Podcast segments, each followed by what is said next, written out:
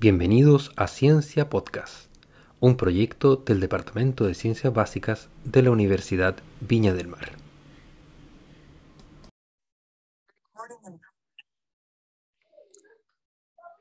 Hola, hola chicas, chicos. Mi nombre es Eduardo Escalona, eh, soy académico de la Escuela de Ciencias de la Universidad Viña del Mar y en este nuevo episodio de nuestro podcast comentaremos el tema destino aeróbico del piruvato y también, por supuesto, el ciclo de Krebs.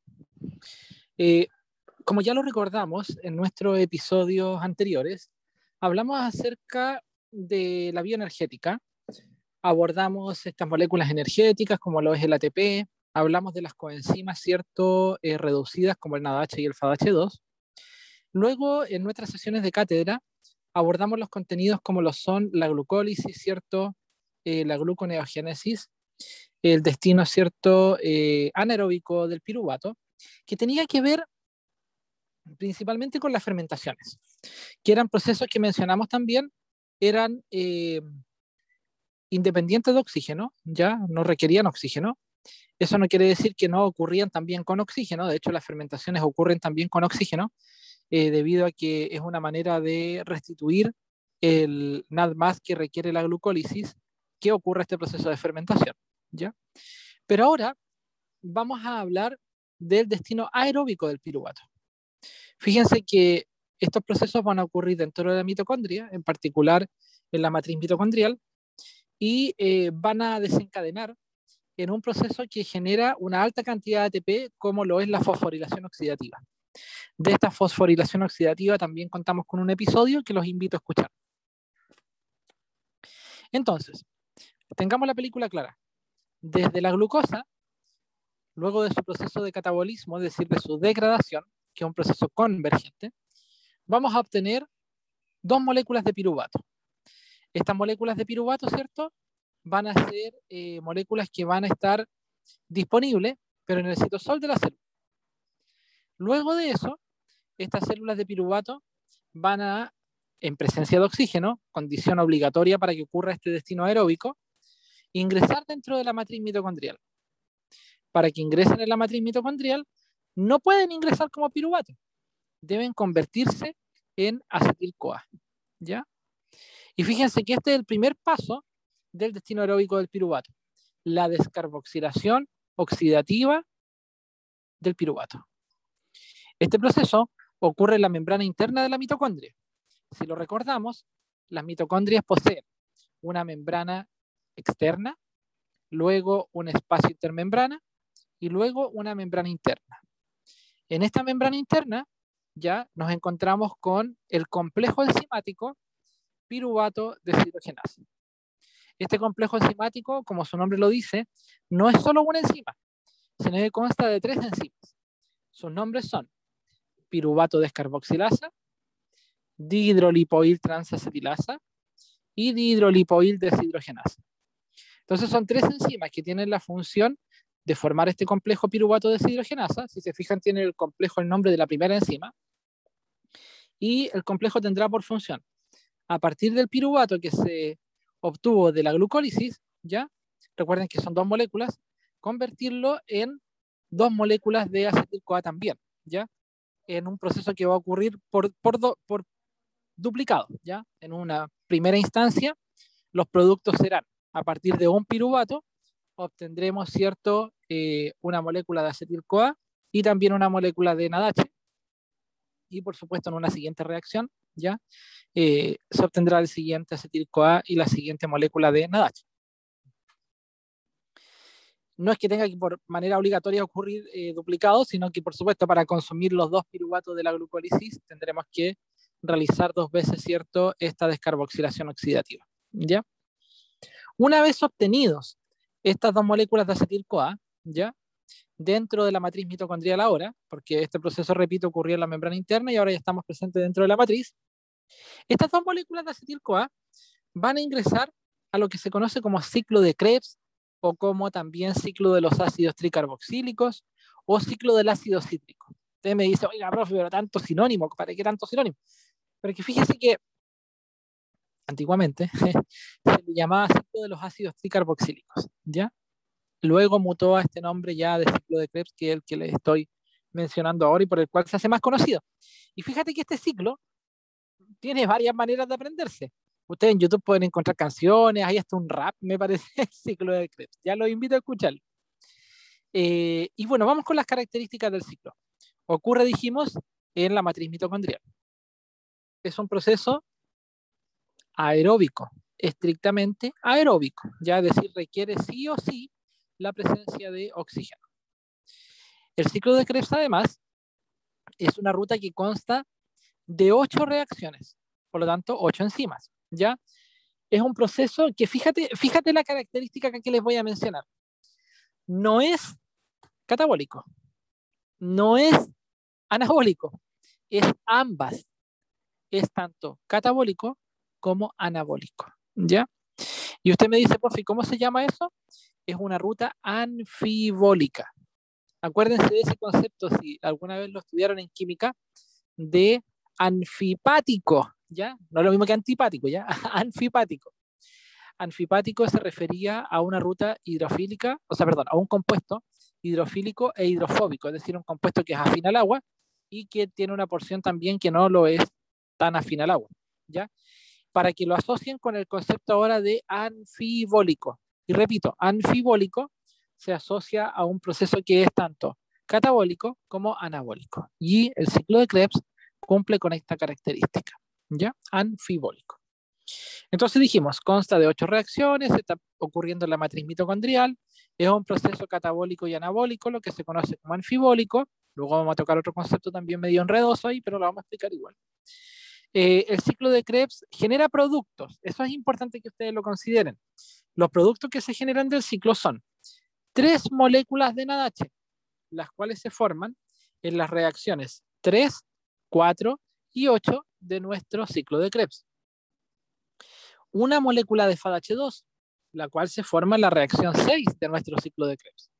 Y una molécula de GTP, la cual se forma en la reacción número 5.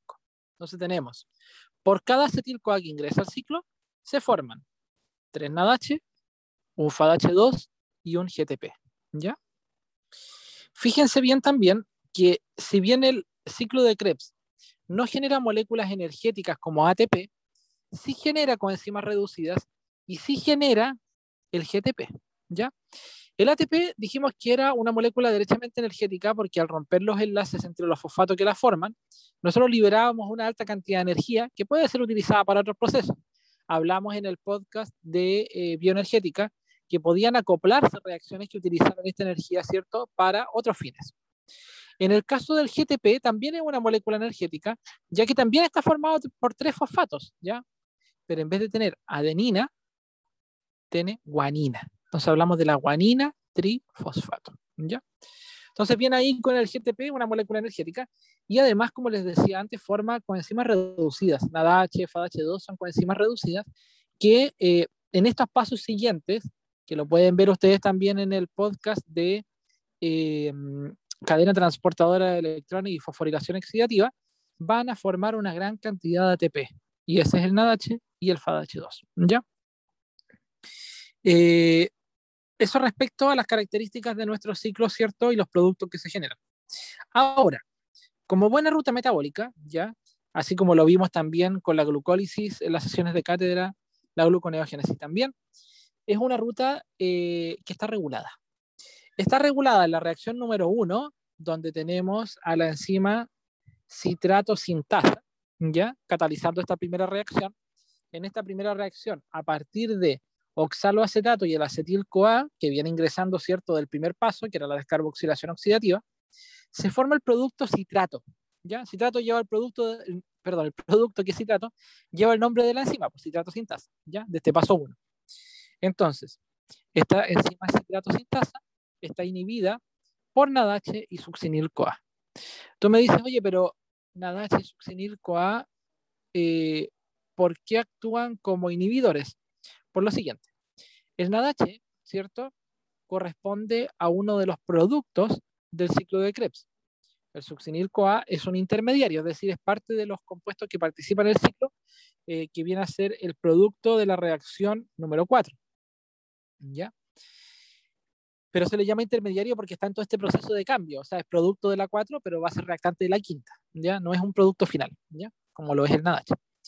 Entonces, este eh, succinil-CoA, este NADH, al ser productos, se genera la eh, regulación de la siguiente manera, regulación por producto, donde si tenemos un exceso de producto, ya no va a ser necesario mantener activo el ciclo porque la enzima sensa este exceso de cantidad y se ve inhibida, ¿ya? Porque hay suficiente concentración de producto. La siguiente reacción regulada corresponde a la reacción número 3. En esta reacción número 3 se encuentra catalizando la enzima isocitrato deshidrogenasa. Como les recuerdo, las deshidrogenasas se repiten bastante en el ciclo de Krebs, también en la fermentación láctica, ¿se acuerdan de la lactato deshidrogenasa? Y podemos abreviar este nombre deshidrogenasa, o este apellido vendría a ser, ¿ah? la característica, con eh, la letra D y la letra H, DH. Entonces tenemos la isocitrato DH catalizando la reacción número 3, que es la segunda reacción regulada. En esta enzima tenemos inhibidores, que son el NADH y el ATP. En el caso de ellos, la misma lógica que con la reacción número 1. En el caso del NADH, un producto que si está en exceso se inhibe la enzima porque indica un exceso de energía. En el caso del ATP, tenemos también una señal de que hay un exceso de energía. No sé si se recuerdan, pero cuando analizamos la materia de bioenergética, tanto en cátedra como en nuestros episodios anteriores, hablamos de esta relación ATP, AMP, ADP. Si hay mucho ATP, indica exceso de energía, y hay poco AMP y poco ADP también. Si hay poco ATP, indica baja energía, y hay mucho AMP y mucho ADP. Acá es lo mismo. El ATP indica un exceso de energía, por lo tanto el ciclo de Krebs que aporta compuestos reducidos que luego generarán ATP en la cadena transportadora y en la fosforilación oxidativa, eh, es una señal de exceso de energía, por lo tanto el ciclo se detiene. Pero esta isocitrato DH también tiene un activador y ese activador corresponde al ADP. Y es la relación que te digo. Mucho ADP indica baja energía porque hay poco ATP. Por lo tanto, el ciclo que aporta moléculas que van a generar ATP después, NADH, FADH2, el mismo GTP, se debe activar. Es por eso que en esta eh, segunda reacción regulada tenemos al ADP como activador. Y la última reacción regulada corresponde a la reacción número 4. En esta reacción número 4, la enzima lleva el nombre de alfa-cetoglutarato DH o alfa-cetoglutarato deshidrogenasa. Esta enzima cataliza la conversión de alfa-cetoglutarato en succinil-CoA. Posee inhibidores, NADH, ATP, succinil-CoA, los mismos motivos que les indicaba antes, para inhibir la reacción. Y posee un activador. Y este activador es el ion calcio, calcio más 2, el cation calcio. Tú me dices, oye, pero ¿en qué influye el calcio como regulador de la eh, alfa-cetoglutarato DH? Fíjate que el calcio bueno, posee múltiples funciones dentro del organismo, pero la función asociada a esta activación es una función energética. El aumento de la concentración de calcio, ya debido a la liberación desde el retículo sarcoplásmico, estimula la contracción muscular.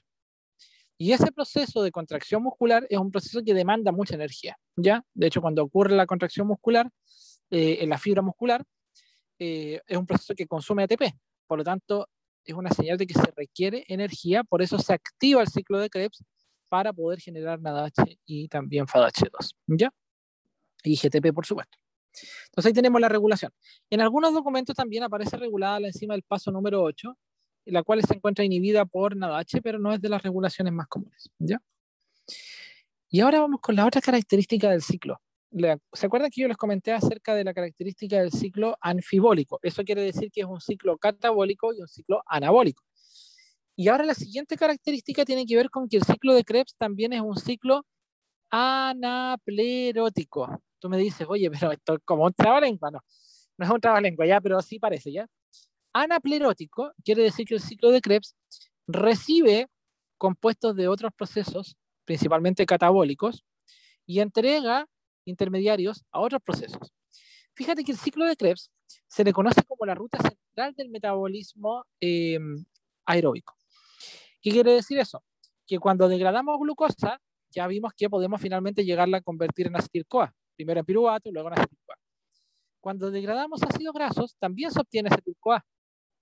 Cuando degradamos proteínas, se degradan sus aminoácidos y se obtienen también intermediarios del ciclo de Krebs, dentro de ellos acetil-CoA, oxalacetato y otros.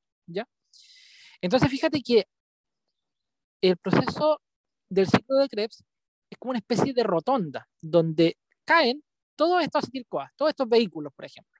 Suponte como una rotonda que une San Antonio, que sobre ella llegan también los vehículos de Viña, de Valparaíso, eh, de Casablanca. Entonces estamos hablando de que es un proceso central donde llegan todos los vehículos y luego se destinan a otros lugares. Acá igual. El ciclo de Krebs recibe moléculas energéticas que se han obtenido del catabolismo de múltiples macromoléculas. Por ejemplo, carbohidratos como la glucosa, eh, lípidos como los ácidos grasos, eh, proteínas como los aminoácidos, ¿ya? Que forman parte de las proteínas. Entonces, fíjate que es una característica fundamental de este ciclo de Krebs ser parte central del metabolismo aeróbico. Por lo tanto, él recibe moléculas de otras rutas y entrega moléculas a otros procesos. Por ejemplo, el oxalacetato puede ser exportado de la matriz mitocondrial hacia el citosol para posteriormente ser utilizado como eh, sustrato, ¿cierto?, de la gluconeogénesis, como reactante de la gluconeogénesis. Así que fíjate que bastante importante este concepto de anaplerótico, porque quiere decir que él recibe de otros procesos moléculas y él entrega para otros procesos también o otras rutas moléculas. Dos reacciones importantes dentro de esta característica anaplerótica es la de la piruvato carboxilasa, que a partir de piruvato nutre de oxalacetato al ciclo de Krebs, y la de la enzima málica, que a partir de piruvato, ¿cierto?, nutre de malato al ciclo de Krebs. Es importante tener en cuenta que el ciclo de Krebs eh, no solo entrega moléculas, sino que también tiene que recibir, si no se desnutriría o bajaría mucho la concentración de sus intermediarios. ¿ya? Espero chicos que le haya quedado clara la explicación de este destino aeróbico del piruvato y ciclo de Krebs con este nuevo episodio de nuestro podcast. Un abrazo, que estén bien. Esperamos que esta intervención pedagógica te motive para acercar las ciencias a tu realidad. Recuerda que el trabajo autónomo es fundamental para tu éxito académico.